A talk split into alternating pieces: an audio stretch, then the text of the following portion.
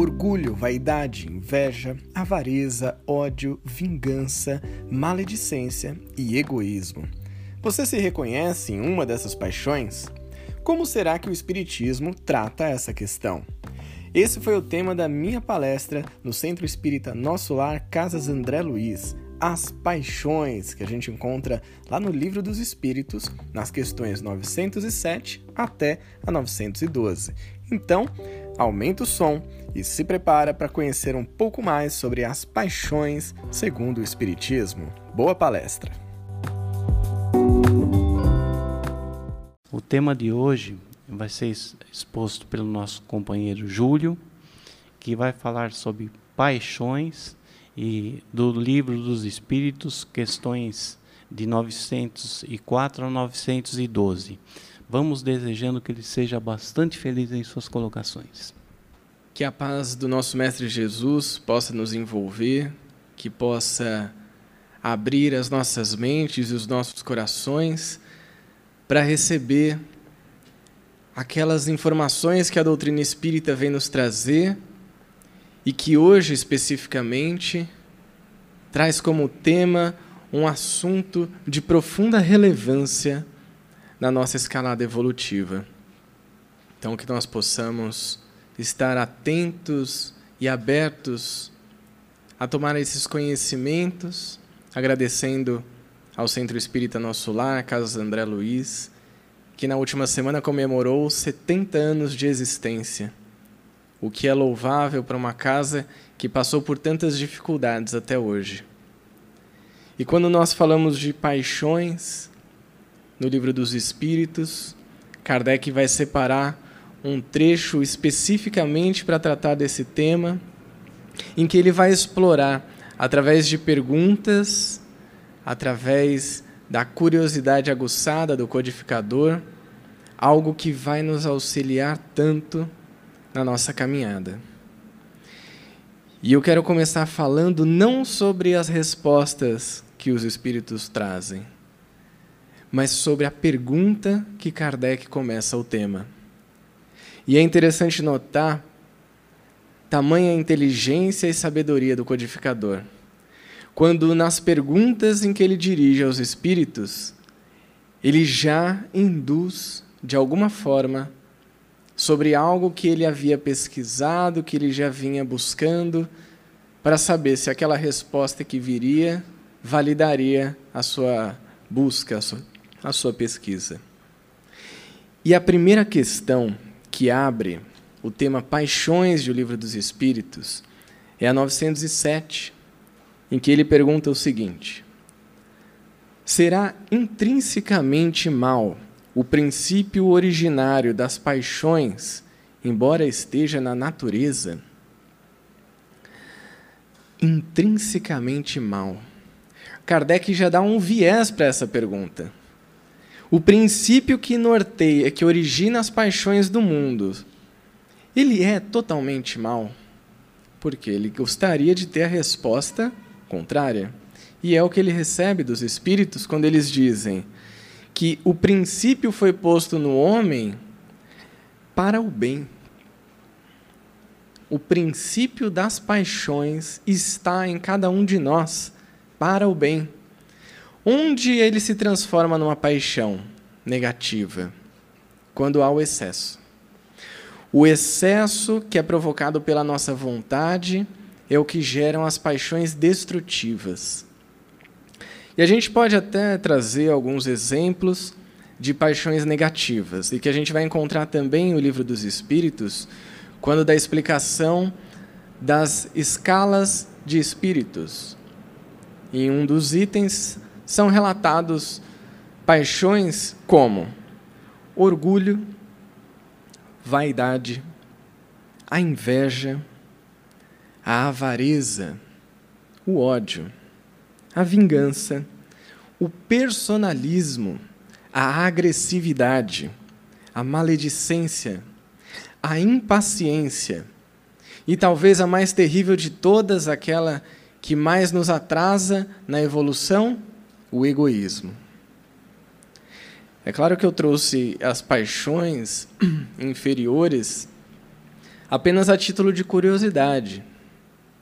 Que talvez nós que aqui estamos não vamos nem reconhecer algumas delas na nossa vida, não é mesmo? Por exemplo, inveja. Tá claro aqui que ninguém sentiu inveja na vida. Eu consigo ver na expressão de vocês. Impaciência. Alguém aqui, por acaso, é impaciente no dia a dia? De forma alguma. Agressividade. Em tempos tão tranquilos, tão serenos, tão sutis que estamos vivendo, a agressividade não faz parte do nosso dia a dia, não é mesmo? Mas eu trouxe a título de curiosidade. E eu também trouxe as virtudes, que aí sim. Aí vocês vão pensar, até comentar com a pessoa do lado, essa aí eu tenho. Ah, essa aí, tô ótimo. As virtudes superiores que nós podemos encontrar no comportamento do nosso guia e modelo, que é Jesus, algumas delas são humildade, resignação, sensatez, piedade, a generosidade, a doçura, a benevolência, a paciência e uma das mais difíceis, mas aquela que mais nos impulsiona nessa escalada evolutiva, o perdão. Aí eu sei que alguns de vocês falaram: bom, esses aí eu tenho. Agora sim. Consegui me encontrar nesse tema de hoje. Mas para aqueles que ainda estão na dúvida se estão mais voltados às paixões ou às virtudes, nós vamos entender um pouco mais sobre isso. Porque Kardec continua explorando o tema. E na pergunta seguinte, na 908, ele quer saber qual que é o limite, como entender o que separa esse princípio de uma paixão ou de um comportamento normal, até mesmo uma virtude. E os espíritos vão usar de uma analogia muito didática. E eles dizem o seguinte, que as paixões, esse princípio, é como um cavalo que precisa ser domado. Para que nós encontremos o limite, é preciso domar este cavalo. De outra forma, se essa paixão estiver desgovernada, ela certamente vai gerar um prejuízo na nossa vida. Um cavalo que não consegue ser domado, um cavalo selvagem, ele pode correr pelo pasto, pode comer onde não deve, pode pisar naquela grama que acabou de ser colocada e prejudicar. Pode fugir, inclusive. Mas, quando domado, ele pode nos auxiliar. Ele pode ser um fiel companheiro da nossa vida. Assim são as paixões. No livro Caminho, Verdade e Vida, em que Emmanuel traz algumas passagens dos evangelhos e traz a sua explicação, nós vamos encontrar o item 16, com o título Endireitai os caminhos. E ele começa já com a passagem do Evangelho de João, capítulo 1, no versículo 23, em que ele diz o seguinte: Endireitai o caminho do Senhor, como disse o profeta Isaías. Endireitai o caminho do Senhor. Emmanuel, então, o benfeitor espiritual de Chico Xavier, a quem essa dupla né, traz esse livro até nós, vai tecer os seus comentários sobre essa frase. E Emmanuel nos explica que muitas vezes nós nos encontramos inquietos, desanimados, desesperançosos na vida. Por quê? Porque nós nos esforçamos o tempo todo, não é mesmo? A gente vem no centro, a gente toma passe, ouve a palestra, não dorme na palestra, faz o evangelho no lar, até lembra daquele parente que precisava ter ouvido aquela lição do Evangelho no lar e manda, né, para aquela prima, para aquele irmão, olha isso aqui, importante, hein? Vou compartilhar com você que eu acho que vai te ajudar. E muitas vezes, ainda que nós façamos tudo isso, trabalhemos no centro, façamos o curso aqui de doutrina, a gente se sente desamparado por Jesus. A gente não consegue sentir a influência de Jesus na nossa vida. E a gente busca isso de várias maneiras e acaba se sentindo inquieto, desamparado. E aí Emmanuel vai nos trazer a essência disso, a explicação disso. Quando ele comenta que para que nós possamos sentir a influência de Jesus na nossa vida, é preciso que nós endireitemos o nosso caminho. Mas é muito importante quando a gente faz um estudo dentro da doutrina espírita que a gente se atente a algumas palavras, porque Emmanuel diz: para sentir a influência de Jesus, então quer dizer que Jesus influencia a nossa vida o tempo todo. Porque só falta a gente ativar essa maneira de sentir a influência. E é isso mesmo que ele quer dizer. O tempo todo nós estamos amparados por Jesus, pelas falanges de espíritos que trabalham para o Mestre, mas o problema está daqui para lá e não de lá para cá. Entende? Por quê? Porque o endireitar o caminho é a gente buscar, através do nosso esforço do dia a dia, através de domar as nossas paixões, conseguir nos distanciar daquele apego material que nós temos. E Emmanuel continua e diz que muitos invocam o céu sem o desapego às paixões avassaladoras do campo material. O que ele quer dizer? Que muitas vezes nós buscamos o auxílio da espiritualidade superior, de Jesus, de quem quer que seja, do nosso mentor às vezes. Mas nós estamos ainda muito apegados às paixões avassaladoras. Às paixões avassaladoras. E para que nós possamos sentir essa influência, ele finaliza dizendo: é preciso endireitar os caminhos regenerar os impulsos. Regenerar os impulsos. E na questão 908, ainda os espíritos continuam e concluem, quando Kardec pergunta sobre o limite das paixões. Vencer as paixões é um triunfo do espírito sobre a matéria.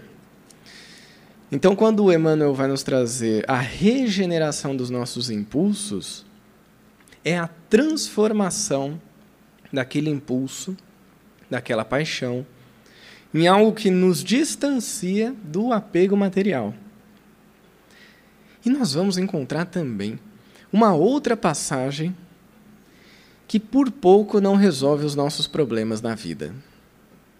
E essa passagem se encontra no livro Boa Nova, também de Chico Xavier, através do espírito de Humberto de Campos, quando ele vai trazer um capítulo de Joana de Cusa, e ela pergunta a Jesus o seguinte: Por que Deus não impõe a sua vontade, o seu amor, aos tiranos da terra?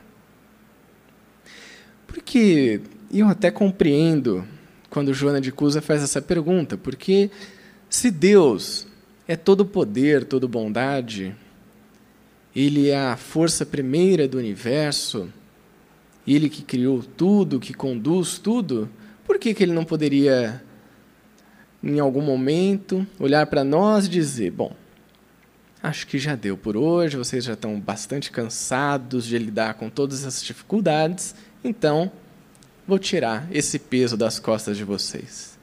Seria ótimo, seria perfeito. Mas Jesus responde a Joana: a sabedoria celeste não extermina as paixões, transforma-as.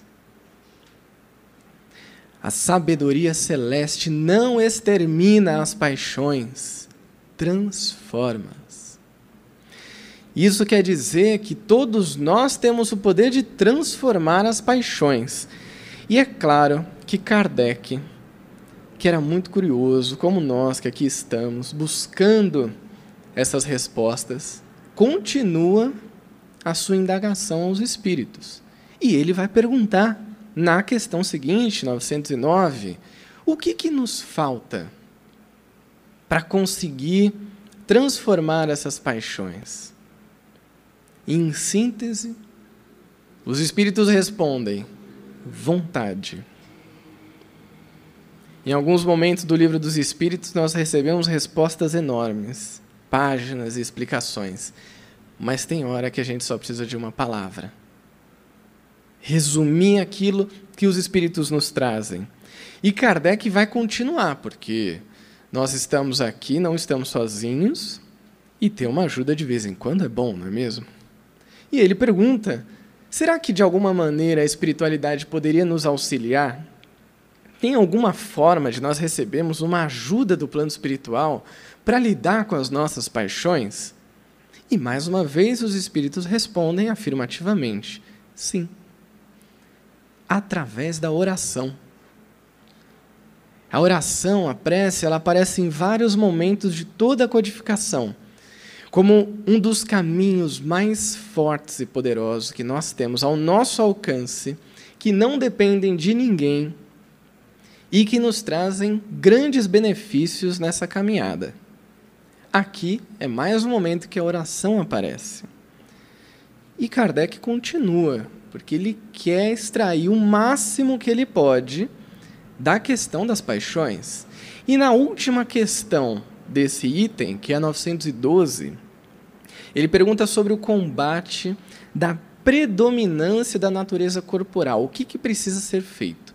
Para que nós, no dia a dia, a gente possa combater essa predominância da matéria. Nesse mundo que a gente vive, de provas e expiações, esse planeta azul que nos abriga, nós somos muito densos ainda, não é mesmo? Nós somos pesados essa matéria que a gente usa, que a gente se utiliza, que nós recebemos de empréstimo de Deus, ela é muito pesada. A nossa alimentação ainda é muito pesada para fazer com que essa máquina continue funcionando. Nós precisamos do repouso, precisamos dormir, porque o nosso corpo não aguentaria. Até a nossa locomoção, subir essa escada, exige um certo esforço. Então, como tirar, como conseguir lidar com essa predominância da natureza corporal? E os espíritos, mais uma vez, de bom grado, respondem a Kardec com uma palavra que muitas vezes nós ouvimos, até mesmo no centro espírita, seja num curso, ouvimos, lemos isso num livro, ouvimos alguém falar, que é através da abnegação abnegação. Muitas vezes a gente deixa passar e fala: não, tudo bem, é abnegação. É isso aí, vou abnegar. Mas o que é abnegar? Abnegar-se significa renunciar ou sacrificar-se em benefício do outro, de uma ideia ou de uma causa. Toda vez que nós nos renunciamos, que nós nos sacrificamos em benefício do outro, de uma ideia ou de uma causa, estamos nos abnegando. Isso começa a nos distanciar da matéria, do apego à matéria, porque na matéria ainda estamos, mas do apego à matéria. E até faz muito sentido. Com alguns capítulos do Evangelho, por exemplo, com relação a essa questão do apego, nós podemos dizer, não se pode servir a Deus e a mamão. Tem a ver com isso. Perdoai os vossos inimigos. Tem a ver com isso. Fora da caridade não há salvação. Também tem consonância com essa resposta. Sede perfeitos. Esse capítulo é complicado. Um dos que eu mais gosto, mas um dos que dá mais taquicardia porque ali vem a lista dos caracteres do homem de bem, as virtudes. E depois ele trata do verdadeiro espírita, aquele que se esforça em transformar a sua moral e em combater as suas más tendências. Combater as suas más tendências, abnegar-se, domar as suas paixões. Parece que tudo isso está interligado. E está mesmo. Mas tudo isso gira em torno de uma palavra. E é claro que eu não traria aqui a questão das paixões, só para que nós fôssemos embora assustados de termos reconhecido naquela primeira lista várias das nossas paixões. Não. Existe também um remédio para isso, para que nós possamos lidar com essas paixões. Mas, atenção, porque eu disse remédio, não refresco. Aquele suquinho gelado que a gente toma nesse calor que tem feito. Quando a gente vai para a praia, toma uma água de coco. Não. É um remédio. Um remédio que de início pode parecer ruim, amargo, mas que depois faz o efeito e revigora as nossas forças. E esta palavra, esse remédio, reside no pensamento. No pensamento. Por quê? Existe aquela frase que muitos de nós conhecemos como: Me diga com quem tu andas, e eu te direi quem tu és. Mas vamos fazer uma pequena modificação, uma licença poética nela? Me diga o que tu pensas, e eu te direi com quem tu andas. Porque o pensamento atrai. O pensamento é uma força poderosa do universo, uma força criadora. Existem até algumas características do pensamento que nos fazem entender isso. O pensamento é flexível, volátil, ele é fácil de mudar. Nós podemos mudar nosso pensamento agora.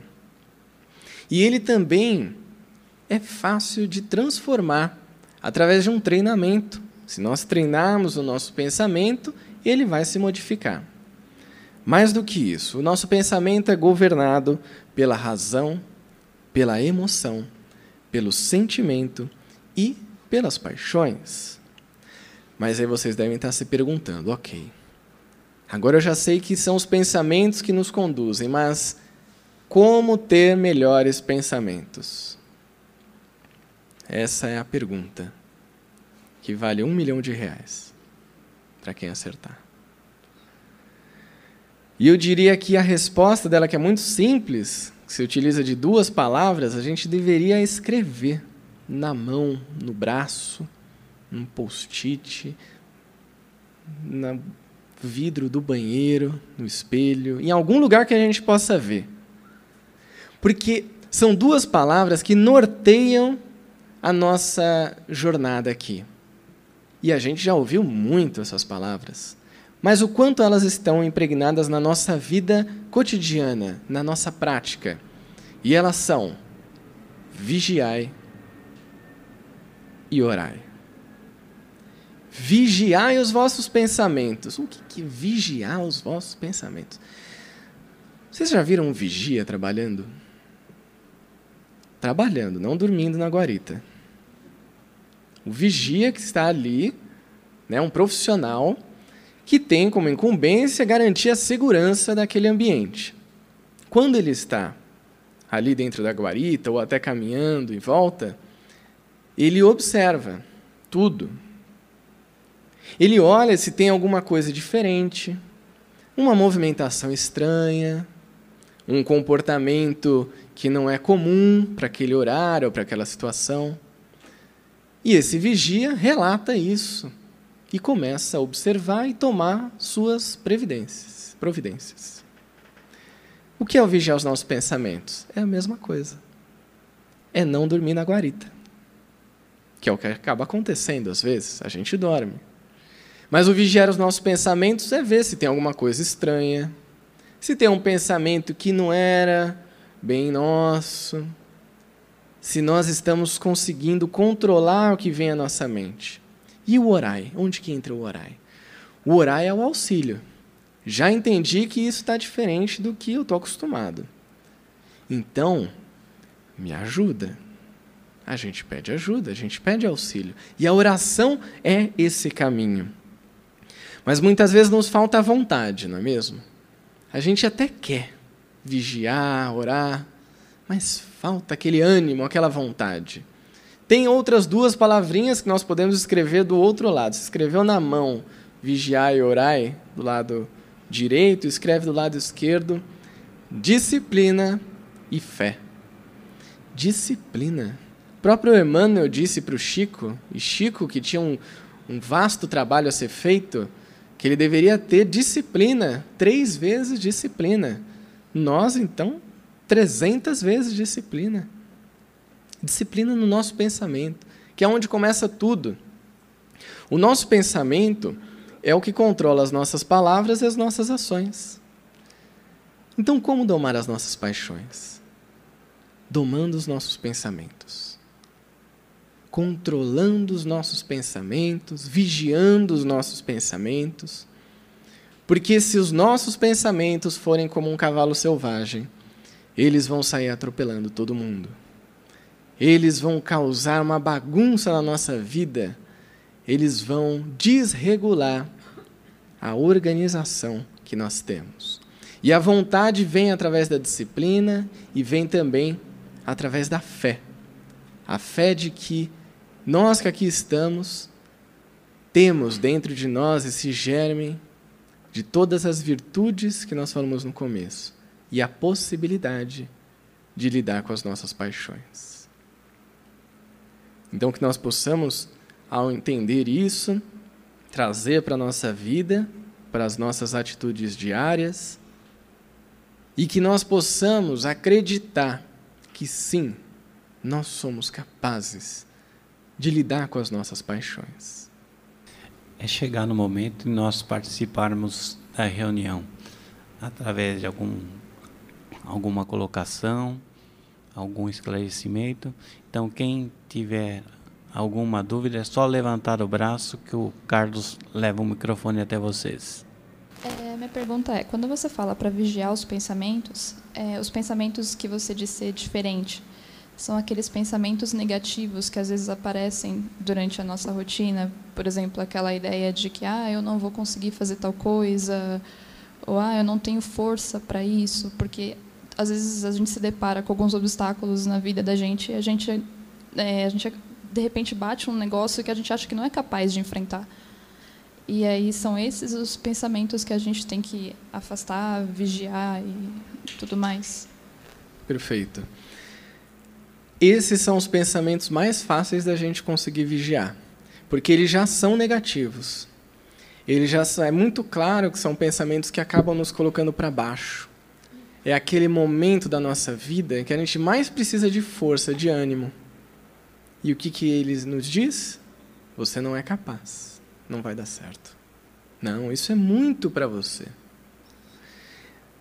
E aí, às vezes, a gente esquece um pouco do que a gente aprende com o Espiritismo, de que se tem uma coisa na nossa vida, não estou falando nem dessa vida aqui, da nossa vida eterna, que nós estamos fadados é a sermos seres extremamente evoluídos. Por quê? Porque existe uma centelha dentro de nós. Existe um potencial tão grande que o dia que nós tivermos contato com isso, aí ninguém segura mais. Mas hoje o que barra são os nossos pensamentos. Então, esses sim, eles são os primeiros que a gente tem que vigiar. Eles são o comportamento suspeito na nossa mente. Mas é importante vigiar todos os pensamentos, porque muitas vezes, e isso pode acontecer até num processo de obsessão, um processo que a gente conhece como a fascinação, vem pensamentos que a princípio a gente entende que são positivos, que são bons. Mas a gente precisa parar, analisar, entender se existe alguma paixão envolvida ali, ainda que mínima que seja. E para isso é fácil, é a gente entender quais são as nossas intenções. Qual é a intenção desse pensamento? É te colocar para baixo? ou colocar alguém para baixo, então ele é negativo. E nessa hora que a gente sente que não vai dar certo, que a gente não é capaz, que a gente não tem mais forças, a gente já descobriu que é um pensamento ruim. Próximo passo: orai. Pede ajuda. Pede ajuda porque eles estão o tempo todo esperando esse pedido.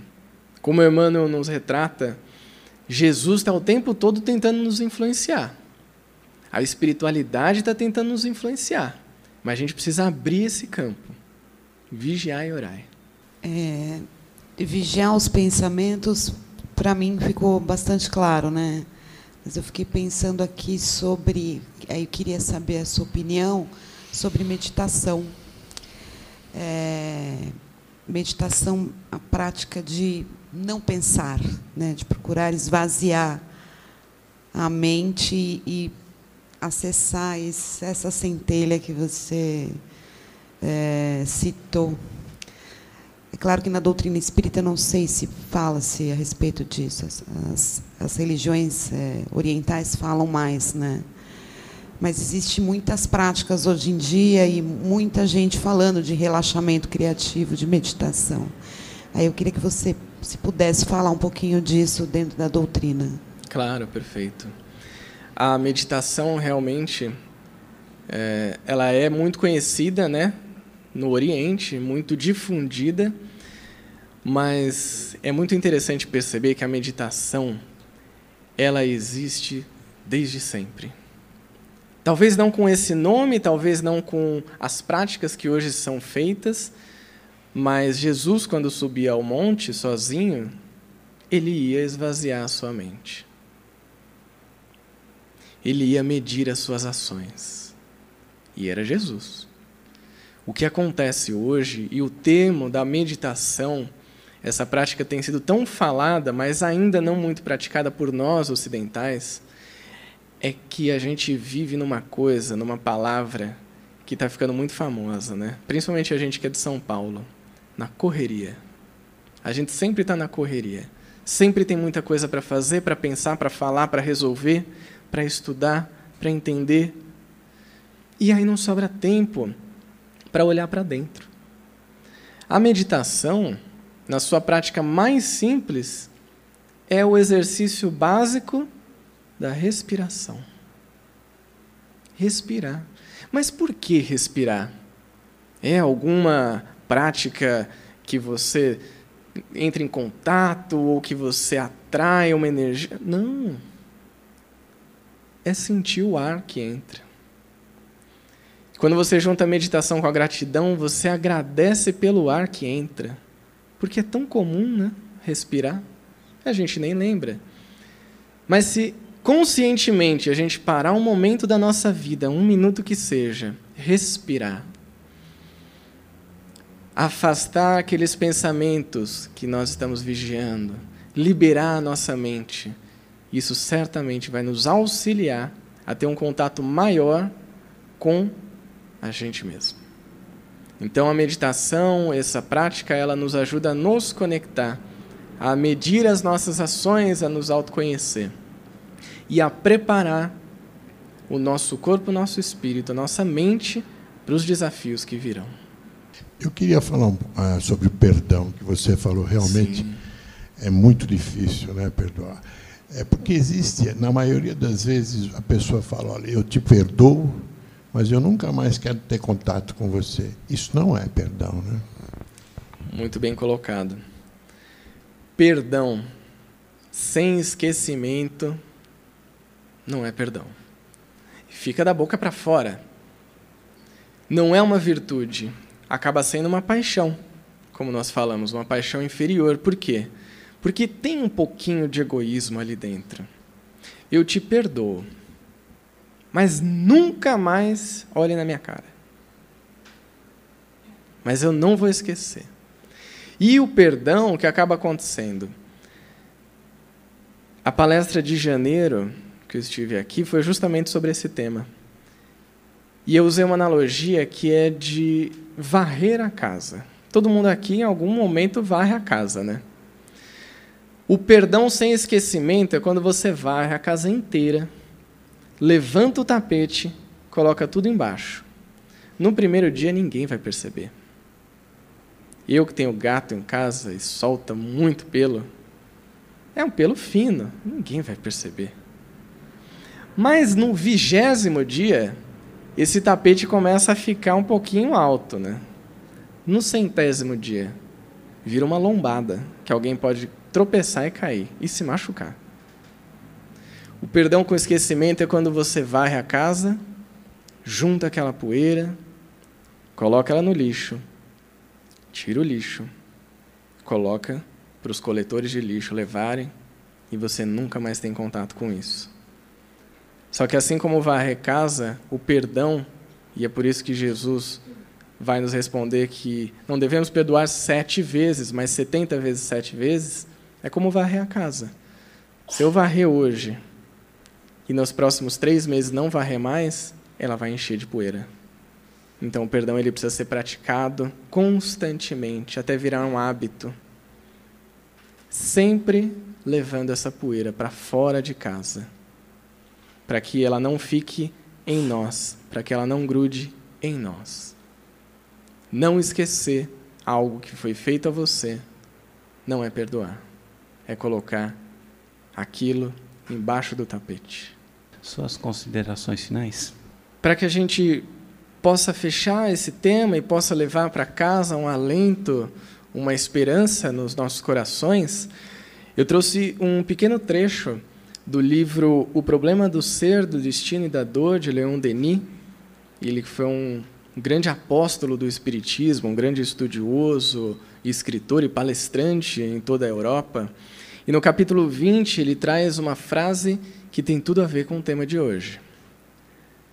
Se o homem conhecesse a extensão dos recursos que nele germinam, talvez ficasse deslumbrado e, em vez de se julgar fraco e temer o futuro, compreenderia a sua força, sentiria que ele próprio pode criar esse futuro. Nós temos dentro de nós, todos nós temos as sementes das virtudes. O momento que nós acreditamos que elas podem germinar e que nós acreditamos nessa força e trouxemos essa força para a nossa vida, então nós não vamos mais temer o futuro, nós vamos mudar o presente e construir um futuro melhor. Então, que Jesus possa nos abençoar com o seu amor, com a sua paz, abençoar a nossa jornada e que possamos, hoje, amanhã e nos dias seguintes, domar as nossas paixões, lidar com as nossas virtudes que todos nós temos e acreditar que nós somos, sim, seres de profunda luz, com a essência divina e que estamos aqui para sermos melhores a cada dia. Muito obrigado.